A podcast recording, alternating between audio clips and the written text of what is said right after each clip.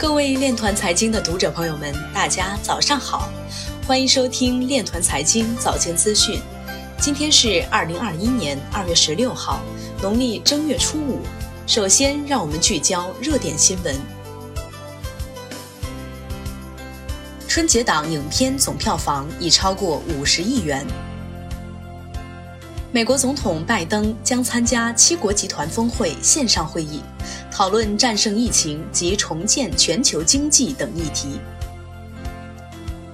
近日，华为创始人任正非首次公开提及华为南泥湾计划及生产自救，包括在煤炭、钢铁、音乐、智慧屏、PC 电脑、平板等各个领域的突破。任正非表示，华为不靠手机业务也可以存活。消息称，Facebook 正在研发一款智能手表，预明年开始发售。接下来，让我们走进区块链领域。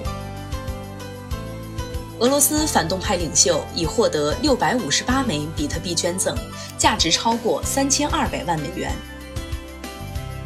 金融专家表示，即将上任的美国证券交易委员会主席或将开始监管加密货币。比特币重回四万九千美元，登上微博热搜榜。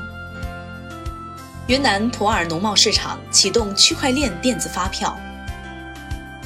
Uniswap 二十四小时交易量约为十一点一亿美元，涨幅百分之七点七六。CME 比特币期货本周形成的缺口已完全回补。路透社发文回顾比特币被主流采用的历程。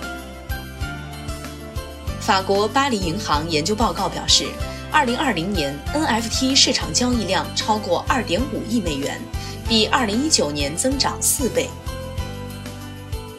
马斯克表示，若狗狗币持有者出售大部分代币，将全力支持。莱特币创始人李启威表示，NFT 的问题在于其数量无限。中国银行原行长李李辉发文称。我国的央行数字货币的基本架构已经明确，央行数字货币将改变全球货币体系的格局。